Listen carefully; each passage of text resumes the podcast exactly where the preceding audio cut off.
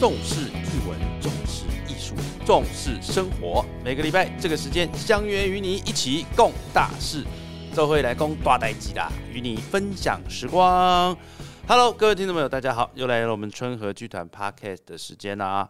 那我想每个礼拜呢，我们都会有不同的这个来宾啊，或者是不同介绍一些不同的地点、不同的人物、不同的职业啊，甚至是不同的方法。那我们今天呢，还蛮特别的哦。嗯，今天要讲什么呢？各位应该很多人都知道，台北市这个有一个地方呢，叫做光点啊。如果不知道的人呢，可以上网查啊。光就是那个光点，就是那个点。OK，光点呢，它有一个呃，在中山北路哦。它是一个古迹啦，哈。至于是什么古迹呢？等下再告诉大家哈。它是一个历史建筑，那里面有个电影院，然后有咖啡厅啊，有什么东西点点点点点，然后的呃环境非常优美，那也是属于台北市政府的哈，但是它是属于一个委外经营的一个部分哦，叫做台北光点。那台北光点有什么特别的呢？我们今天呢就邀请到我们这个台北光点的，哎，他一直叫我说不能讲那两个字哈，就是在台北光点负责台北光点所有业务的。那至于职称是什么呢？我让他自己说好了。来，我们欢迎淑珍。呃，大家好，我是呃光点台北的行政总监淑珍。哦，行政总哦，对，有终于知道正确名称了。对，但是名称只是就是一个名称的，事实上就是打杂的这样子，要做很多事情这样。跟我一样啊，哎，对我虽然是叫春和剧团的执行长，但我也是工友，好不好？Hello，欢迎淑珍。哎，台北光点哦，其实我相信在这个台北的导览地图上面都会听到这个，或者是看到这个这个地方。那你？台北光点它到底是一个什么样的一个历史建筑？嗯，呃，我们的我们在文化局的网站上官方名称是叫台北之家。那为什么叫台北之家呢？因为呃，这栋如果大家经过中山北路，中山北路那边就有一栋白色的建筑物，它是前美国大使的官邸，就是历任就是与我们有邦美我们跟美国有邦交关系的时候，那派驻在台湾的呃大使，他是住在这个房子里面。那这个建筑物呢，它是建造在呃日治时期一九二六年的时候建造完成。那它启用的时候，一开始是作为美国领事馆。那中间因为二次世界大战的关系，呃，领事馆关闭之后，那后来就作为其他的一些用途，比如说作为美军的武官处的一个地方办公室啊等等。那因为它最后最后的用途是作为美国大使官邸，所以后来就是称这个建筑物为前美国大使官邸。对，那刚有提到说，哎。因为他原本是美国大使的家，所以后来呃他在呃整整修之后，重新再利用之后，领开馆之后呢，文化局给他取名的取名在台北之家，他意思就是希望说，原本从美国大使的家变成所有台北市民的家，一个一个意涵。但刚大家但呃为大家所熟知的是呃光点台北，因为光点是我们电影院的名称，那呃这个光点的寓用意呢，也是取自于，因为我们电影院主要是以播放艺术电影院为主。那呃，光点呢，就是组成每个影像的一个最小的分子，所以当初它的取名的用意是这样。OK，所以大家有听懂了哈，光点 啊，对，哎，但是我们台北市政府也蛮妙的哈，它取名叫台北之家。听起来很像育幼院，有没有？对，其实很一开始很多人都以为什么是农民之家还是什么，对。但是就是对，就是它的官方名称。如果你在台北市文化局网站搜寻的话，就是我们的官方名称是叫台北之家，这样。真的，欢迎来到台北之家。台北之家需要大家的捐助啊，没有？真的是蛮需要的。所以光点呃，可是。叫做光点台北呢，应该就是我们这样讲说这个委委外的这个部分，委外就叫光点台北，然后光点电影院的播放都是艺术电影。那当时光点台北成立是好像跟我们的这个名导演有点关系的。嗯。呃，应当应该是说，在呃一九九九年台北市政府成立文化局的时候，那首任的文化局局长也是知名的作家龙应台女士。那她任内，她就是针对她的一些文化重要的文化政策，就是呃呃将台北市一些闲置的历史空间或是古迹建筑，那重新呃整修规划再利用。那当年这个呃原本我们光点台北的这个地方呢，它就规划为电影艺术为主题的一个主题馆。那他当时就找了。呃，国呃台台湾知名的导演侯孝贤导演，那由协呃侯孝贤导演的呃所主持的台湾电影化协会，就是我们协会呃委托我们协会来经营管理这个呃空间这样子。对，嗯，所以你你们协会管理这个空间多少年？呃，我们从零二年十一月十号开馆到现在是二零二二年，就是今年我们即将迈向二十周年。哦，那你在那边多久啊？我在那边十六年，对，因为主主明哥那个有那个提纲有提到这一题，我想，哎、我是几年？我还自己算一下，因为我都已经忘的，就是今夕是何夕。他说：“天啊，居然已经有十六年了。”对，哦，所以你等于是呃光点台北那边经营了差不多二十年，对，然后你在那边十六年，对，哦，就资深元老就对了，哎。呃，目前算是对，没有错所以对撑的久就是你的啊，没有了，开玩笑。哦，就是你，因为你对那个地方也相当的了解，对，嗯，然后常对，因为就是呃，家有一老，如有一宝，就是经历过很多事情这样子。那现在光点呢？呃，除了电影院，我想是大家比较熟知啦哈。那电影院，那它其他还有哪一些部分呢？呃，我们管的空间其实就是原本那个大使官邸的空间，然后每个空间就是重新规划它的用途。那呃呃，首先电影院的部分，它原本是大使官邸的车库，那现在就是变成呃改装成一个呃，现在目前是八十二席，开馆的时候是八十八席。那目前因为座位数调整的关系，目前是用了八十二席的一个。呃，一个算是一个小型的艺术电影院，然后那再来就是，如果从大门一进来的话，或者是经过中山北路，大家首先会注意到就是我们的那个很美轮美奂的咖啡厅。那咖啡厅原本是大使官邸的接待室，那现在是委外厂商羊毛雨花进驻呃经营，就是咖啡厅这样。那二楼呃有一个也是在去年重新呃新的合约之后，呃二楼是也像用羊毛雨花的团队，那是二楼的风格是以小酒馆的风格。对，然后另外二楼还有一个回廊跟里面的一个多功能艺文厅，那平常就是有提供呃场地租借，对，因为那你小酒馆它是营业到几点啊？呃，它的设定是下午五点到晚上十二点，but 因为疫情的关系，哦，这个这个二楼的小酒馆有点坎坷，就是去年它是呃去年五月开始试营运，大概两个礼拜之后就被关起来了，至今还没重新恢复这样子。对，因为其实应该是说。光年台北那边的客群吧，其实蛮多是仰赖就是附近的饭店的客人、商务的一些客人。对，那一楼的咖啡厅，它在它是去年三月才重重新呃，就是因为我们换了更换新的厂商之后，重新开幕之后，就是慢慢的已经有稳定的客源，因为。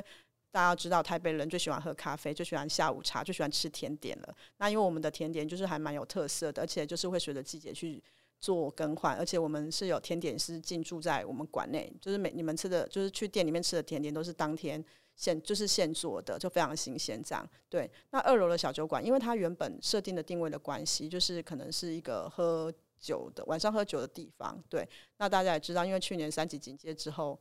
就是所有的 那个就是都关起来了。那因为老板也觉得，哎、需要再重新调整，因为对，要么这这是最近近期有在重新再做规划，应该预计近期内会重新再开幕这样子。对所以还是以小酒馆的形式。对对，就是嗯，可能是下午五点或六点开始，然后呃开到晚上十二点或一点，就是可能看平日假日的时间这样。OK OK，想说小酒馆不能太早关吧？对对 对，而且现在，哎、我觉得啊，你们可以，当然这是随便瞎讲的啊，就是说，其实台北光点距离我们现在很红的调通也蛮近的。哦，你说华灯初上吧？对对对对对，你们可以做个结合啊。哦，这因为呃，我记得调通就在你们附近啊。很近。嗯但是调通说真的，我觉得调通也因为受到疫情的影响，也是萧条了许多。嗯对对对，哦，OK，所以你有去过调通吗？呃，当然有啊，因为我们其实有会呃有时候会办一些街区导览，那之前有办过的主题就是走调通的部分。哦，真的哦。对对那你你你有你有参与吗？因为我记得你那时候是帮忙规划导览的，有有帮忙对规划导览嘛？那你既然有办法规划导览的时候，那你要不要趁现在讲一下那个对不对？调通的这个部分，简调单部分，讲一下。我想我涉猎不深，这样子。对，但调通的调通的呃，应该是说我们之前会，因为我们是以就是以光年台北为轴心，然后我们那呃前几年吧，就是还没有疫情的时候，我们在这设计导览主题的时候，就是会希望说，诶，因为我们自己本身现在是市定，就是市定古迹的身份，那希望除了介绍我们管事古迹之外，我们也可以跟在地有一些结合。所以其实，呃，前几年就是那几年的时候，有开发蛮多主题的，包括走去圆环啊，走去大道城啊，走去双联啊，那条通也有走过，都是邀请老师帮我们规划，呃，设计主题去走，对。然后，其实，其实，在导览的这个部分，因为台北是蛮多单位在办导览的，那我们管自己的定位，因为应该是说，其实中山北路很多人在走，然后我们就是不想要跟人家走一样，就是哦，都是介绍历史、历史啊、建筑什么什么，对，或者中山，我们就希望说是。嗯，可能会会主要是呃依依据我们邀请的老师，然后他老师的专专业的部分去设计规划主题。比如说早年我们曾经邀请过苏国志老师、刘克湘老师、那庄永明老师，对，就是呃依据老师的他的专业的部分，然后去帮我们设计我们要导览的主题的部分。对，那你你你当当时就是在导览这个所谓调通这个部分的时候，你有跟吗？调通的时候我有跟，不过呢，呃，老呃带调通的应该是那个刘克祥老师。那刘克祥老师，我们主要是在讲就是调通，呃，倒不是因为其实最近有一个一个调通的主题是走讲那个酒店文化，但是我们倒不是这样，我们可能是我们的部分是讲中山北路一段，对，所以有那边有绕进去调通的部分，讲中山北路一段，对对对对，比较不是专门调通的部分，对。我记得。很久以前啊，反正是我们年轻的时候。确实是很久以前吗？你现在很年轻啊。对对对，我是有一首歌，我忘了这首歌叫什么名字，但我很记得它里面的歌词，哎，就是它是有点走后面说中山八路阿东有一堆奇奇怪怪的杂某。我觉得我不够年轻，所以这个你没听过，好吧？我相信在座的各位应该也都没听过。我改天找一下这首歌叫什么啊？啊。因为为什么这首歌我讲说呃中山北路会有些奇奇怪怪的女生，其实它就是跟调通有关呐，哈。那你中山北路一段，因为你们呃，我记得光点是在中山北路，是二段十八号，你们是二段十八号，其实离一段很近，对。对，我知道二段十八号是在南京嘛，对不对？呃，对，南京。你们是南京跟还是民生？南京南南南京是对南南京南南京跟中山北路交叉，对，因为你们离那个呃南京星光很近对，星光三月很近。对，OK，所以在那个那个地方，南京，然后中山，然后是你们是二段，然后一段的话就是往台北车站，对对对，台北车站的方向嘛。那一段有什么特别的？一段，我觉得一段有什么特？它就是你们导览，因为但，我是台北人哦，但是你刚刚讲说，哎，那你们会导览？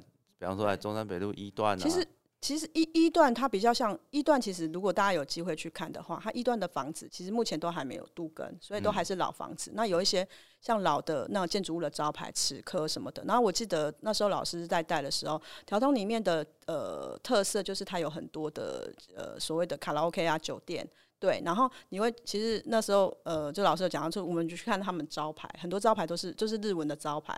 然后大家在开玩笑说：“哎，学如果刚开始学日文的话，可以去那边练习自己的日文，这样，因为去看那个招牌，因为它有的是写就是那个平假名，对对对对对对对对对。然后以及就是我记得就是里面有几个老老店吧，我现在不太记得老店的那个招牌，可能他还留着当年的那个，比如什么齿科啊什么的，现在不知道还在不在。然后我记得那时候还有看到，比如说他以前的那个那是什么电电电。”店的开关是旧型的，对，就是还可能还是日治时期或是民国时期的。然后，呃，一一段那边呢，它有个中山市场，对，然后市场那个也是蛮蛮蛮历史蛮悠久的，对。中山市场是是在靠近还没到市民大道那边，嗯，民生西呃不长安长安西路那边，当代艺术馆那边，中中山市场，对，那边有中山市场，对对，中山市场就是也是个。蛮久的一个市场，传统市场。它没有改建吗？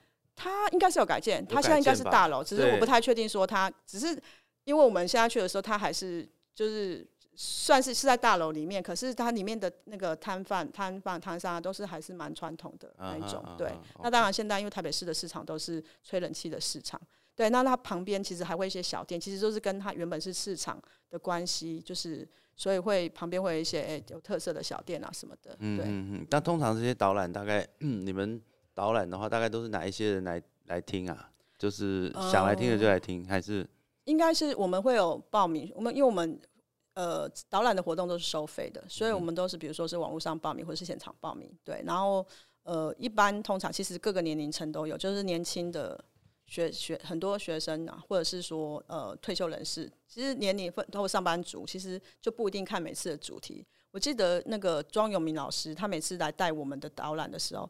他都会非常的，他都会问我说：“我我去哪里找这些？”因为庄老师可能他之前都在大道城带那个，就是带带大道城那边团，那边的年龄层可能都比较高。对，那我们这边的呃报名导览的年龄层都比较就是比较年轻。对，因为可能我们都是透过网络报名的方式，就是我们都在网络上，我们只有在网络上做宣传，所以可能。会透过网络这边来报名这个活动，大部分年纪也都比较轻，所以每次老师都问我说：“你可以得彩叫笑脸，然后来来参加，就哇当这样子。”对。那庄老师的导览是？庄老师的导览是什么？他老师都讲中山北路，老师其实就是就是一个台北的国宝级的耆老，他真的是每次他的很多小故事，就是不知道我们不知道小故事，历史方面或是政治或是什么一些人物的。这个秘辛啊，什么他什么都可以讲，对。但我觉得一直因为庄老师前呃过世了嘛，然后其实我那时候我每次都跟我朋友谈到说，最遗憾的就是因为以前可能就是比较在意那个版权的问题，所以我们在导览的时候都是就是没都没有录音，就是没有，因为呃其实导览有时候被学员录音，然后放入网络上，之前有有甚至有老师被告，就是可能他讲的内容的主题可能不是跟呃有人觉得有意见或怎么样，所以我们为了避免这样，所以我们就是。参与学员都不准录，我们自己也没有录音，因为想说，哎，那是老师的那个智慧财产权的部分。但是很可惜，因为老师过世之后，就觉得，哎，再也没有人可以跟他一样，就是你必须是土生土长台北人，你才有办法，就讲到一个地方，你就说，哎，这里可以讲一个什么样的故事，或者再来说一个小故事，就是对，就是有很多的故事可以分享。但是现在，比如说，不管是一般的可能老师或什么，已经没有办法。就是讲像钟老师这样子，可以就是非常自然而然的就把脑海中哎他这边经历过或听到，或是对他可以他经验经验可以分享。对我觉得这比较你有印象深刻的小故事吗？庄老关于庄老师的导览。关于庄老师的，我觉得，就是因为都没有录音，所以呢就觉得对很可惜，没有办法跟大家分享，没有办法对，因为老师讲的没，老师真的太多小故事了，对，然后所以我其实没办法，就是无法无法无法分享他，因为。他讲太多，因为有时候其实有跟跟团的跟队的时候，我都没有在听导览，我都在注意前前后后。对，就是要分心注意很多事情，因为我们的出去导览的团队人力都比较少，所以就是我可能就大概听一下，就不会全部都听。那你们一团多少人？通常？呃，以前刚开始办的时候可能是三十几个、三十五个，然后后来现在因为有导览机的关系，就是。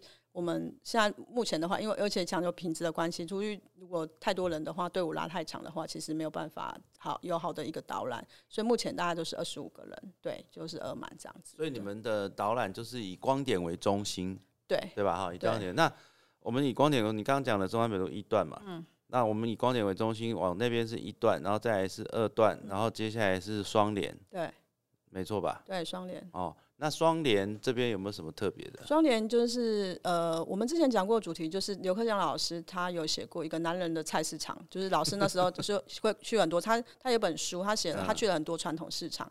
那双联的特色也就是它的菜市场。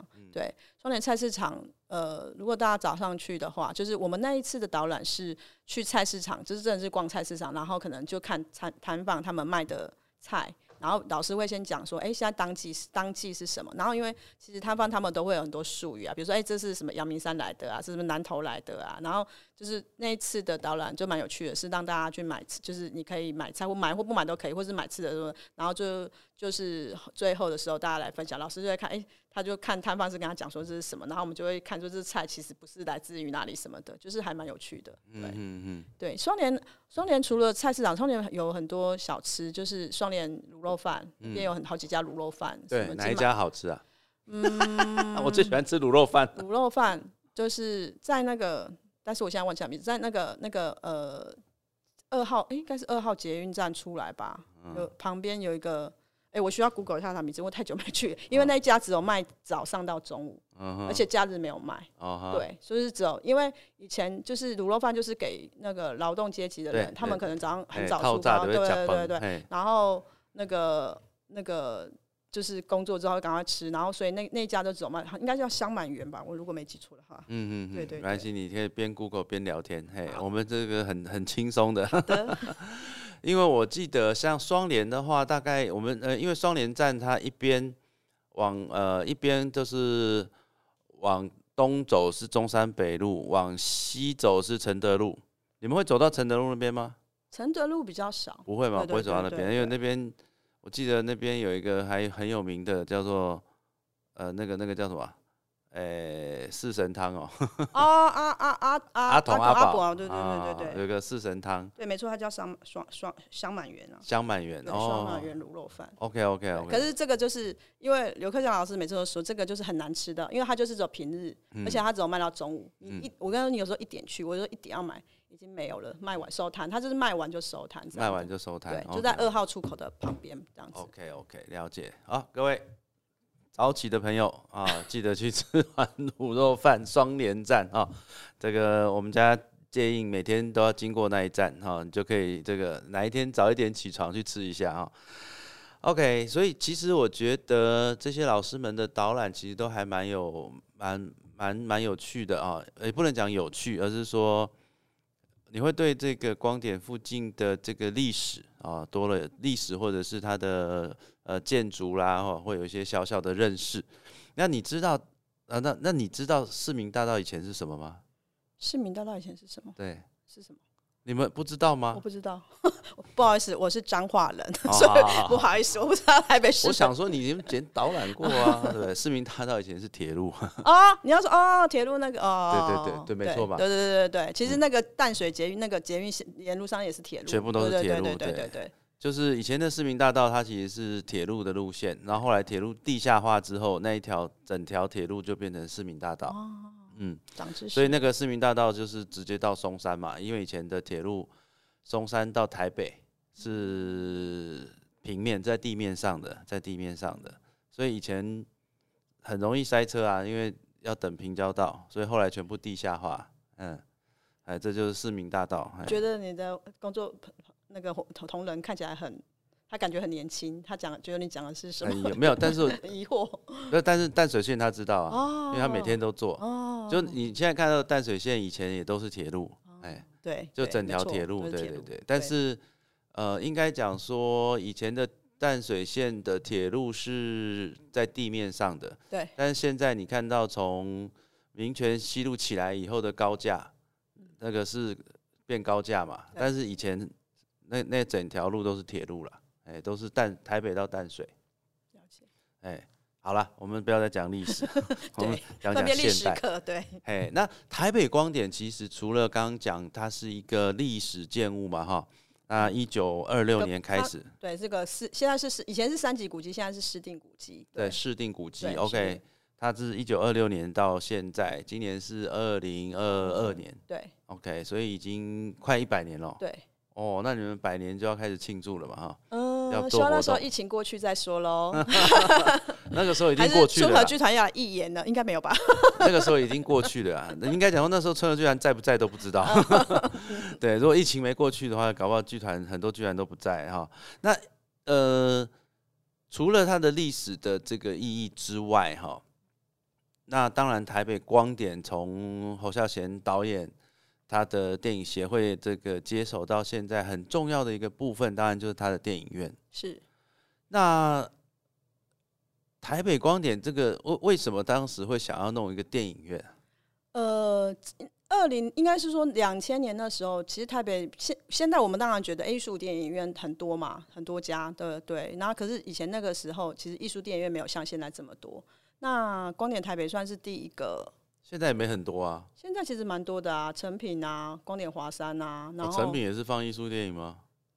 主要是 你这样子，对，主要是、对啊对。哦那包括说商业戏院，他们也会有固定有一些厅是映演艺术片嘛。嗯对，现在当然多了很多选择。那以前比较没有这么多的艺术电影院的的的这么多这样子。那还有就是我们呃开呃开馆之后，其实呃，有一大有一个有一个很重要，就是我们开始策划主题影展，就是以前文建会时期，然后那时候协会有承办文建会的一个国民戏院，那就是每每年大概有四档吧，一开始是四档，然后后来可能三档两档这样子，就是会有固定的请策展人去策划一些主题的影展，跨界主题多元的影展，然后就是透过这个的，因为以前的影展可能比较大型的就只有金马影展嘛，然后这。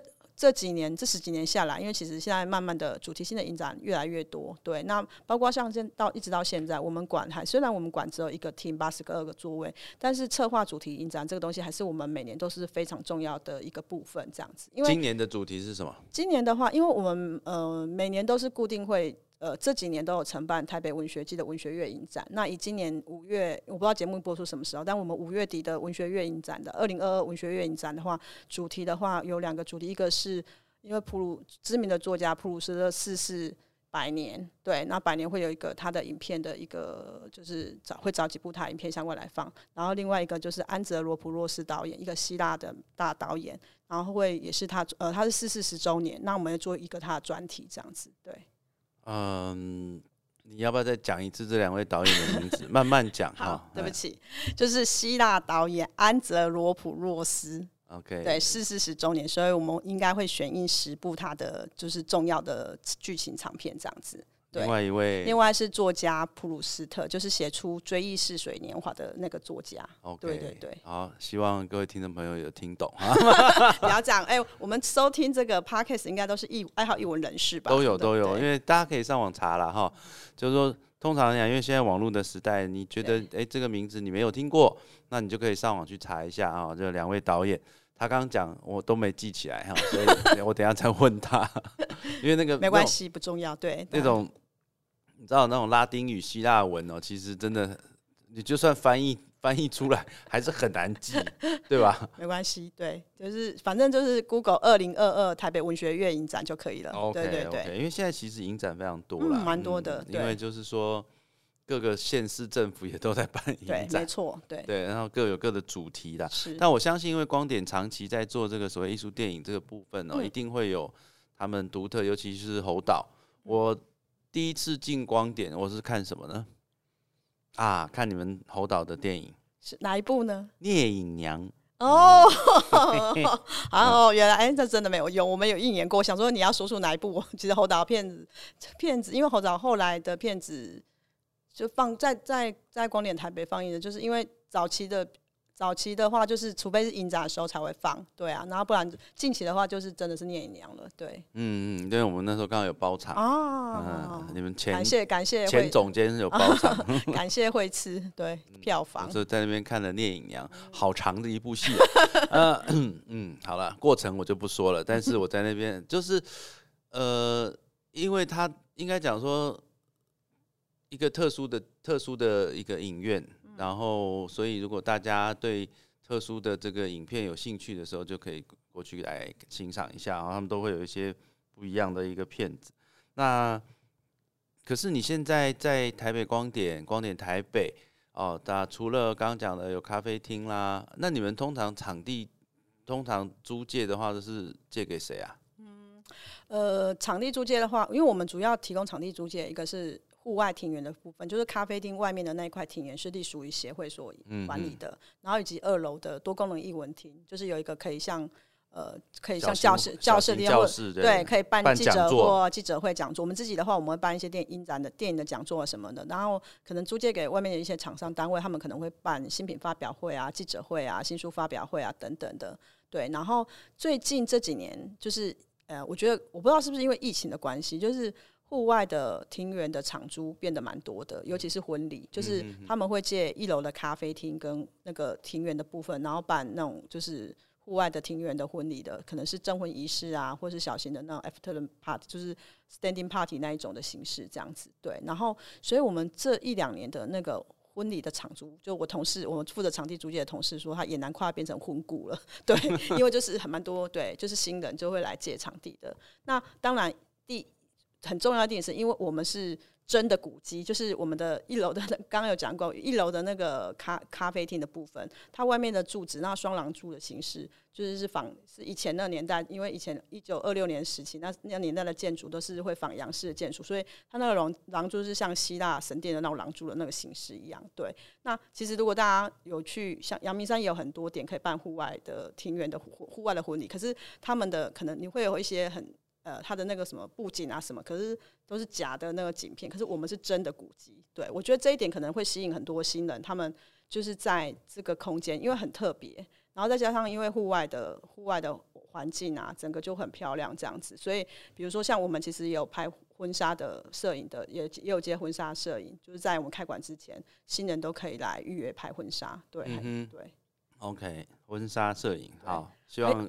还有一个对，还有一个是这这今年就是今年蛮蛮多蛮多剧组来借拍片的，就是我们的咖啡厅重新去年重新开之后，陆陆陆续续有一些广告啊，或是呃电影啊，或是什么拍戏的，就是就来借我们一楼或二楼的咖啡厅，就是拍拍拍拍戏这样。像今天我刚离开的时候，就是还才刚有一个剧组在拍一个，应该是应该是剧剧集还是什么？对，在那边在就是在庭园那边就也是拍。拍结婚的场景这样子哦，对，OK OK，嗯，对啊，因为其实现在剧组要找，因为因为现在很台湾有很流行拍一些那种 怀旧嘛，哈啊，对对对，就是像华灯初上那种，嗯，也可以到你们那边去拍，就是好像。他们觉呃，我是听我同事说，就是找，因为他们就是剧组，他们都会有人负责找场地。他们觉得我们的咖啡厅的景看起来就是嗯很不错，对，嗯，很古老，就是也不是古老，应该是说一楼的一楼，因为一楼的空间，一楼的咖啡厅，它是它四面都是那个玻璃的玻璃玻璃玻璃屋的一个一个一个空间，所以那个地方。包括不止剧组，或是说像有一些化妆品啊，或是精品啊，他们会喜欢那样子的一个玻璃屋的那个空间。就是其实像今天，像今天天气很好，那个光那个光线跟我们庭园又有树啊，又有草坪啊，就整个非常的漂漂亮。就是你借这个场地，就立刻加一百分这样子。就是在那个天气好的时候，因为天气不好的话，可能就哎还 OK 这样。可是天气如果很好的话，就更美这样子。对，好的，希望大家有空可以去那边办办婚礼啊。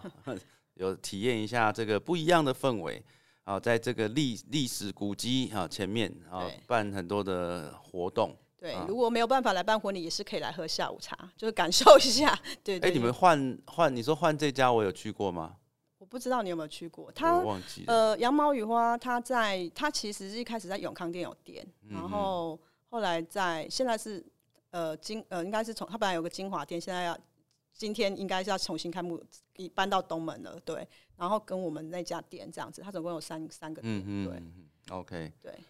你从二零零六年对吧？对，零六年就是我离开绿光剧团之后，就去，我就跟着主明哥的脚步离开了我全剧团这样子，对。但是我对我就去了那个光点这样子，对。那你零六年到现在二零二二年啊，你觉得周边有没有什么很大的变化？嗯，蛮大的。整个南西商圈嘛，就是说包含包含像百货公司的一些转变、成品的加入啊等等的，你你觉得有什么样不一样的地方吗？其实有蛮大的改变，因为当然我去二零零六年去的时候，那时候那个还有一叠百货，各位，我这样讲说，哎，祖明哥应该知道啊，对，就是一叠百货，现在已经没有，就已经没有一叠百货了，对，然后。呃，后来呃，一叠百货它没有之后，就是由于星光三月，就是变成星光三月三馆。三馆。对对对。然后在前几年吧，前几年的时候，本来我们那边星光三月有一馆、二馆、三馆，那其中二馆的部分就是一号出口那个那旁边的那个馆，现在前前几年我已经忘记哪几哪几年，就前几年变成了呃成品生活南西店。那成品进驻中南西商圈，就是是从那个 R 七九，就是地下街书街开始。因为以前的呃中山街的地下街，其实也是有蛮多不同的书店、出版社啊这边卖书，可是就是比较凌乱一点。对，然后前几年就是后来成品商场它进驻之后，它整个整条 R 七九地下街就变成成品书店，然后呃也也也引进了很多可能文创商品的年轻的一些设计的品牌啊等等的。对，然后后来才。呃呃南成品生活南西的进驻。那成品生活南西进驻呢，其实中山站本来呃附近的巷弄里面都有一些文创品牌的一些设计的小店，那其实大家都受到可能慢陆续都受到一些冲击，这样子对。对，那成品进驻之后，尤其因为像我们自己本身管也是有文创商品的卖店嘛，然后我们卖店的店长就说，其实他他的成品生活，如果大家去过的话，他就是集合了所有文创品牌在那个，就是在他那个百货里面这样子。对，那其实。就变成说会有点互相打到这样子，对对。那这一两年，我觉得因为松山线的开通之后，然后再加上后来成品南西店开通之后，然后而且台北市政府就很重在呃呃，就是推动计划，很重视呃新新中山这边它的街街面上面的公园有重新都做过整修啊，有新的一些新的一些规划啊等等，所以现在假日都会有市集。对，那我们那边的就是。呃，公园的两侧的呃房租也都是水 涨船高。对，其实包括如果大家以前不知道有没有印象，台湾好基金会以前有在，就是我们那边呃有有有卖有实体的店面，然后蘑菇，那台湾好是最早撤出，就是实体店面最早撤出那个就捷运旁边的店面，然后蘑菇应该也是今年前前几个月吧，就是也有离开，那个店也要撤掉这样子。对，就是可能涨房租的，是。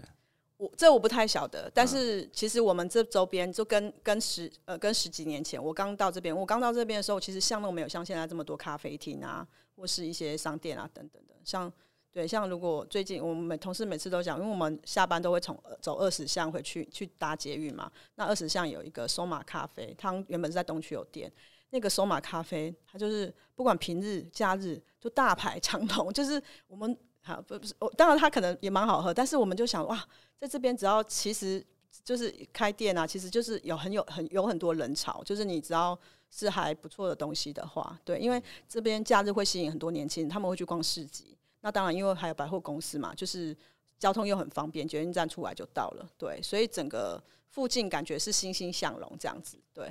哦，真的吗？好，那我们也来考虑一下去卖咖啡好了，不要卖剧团了。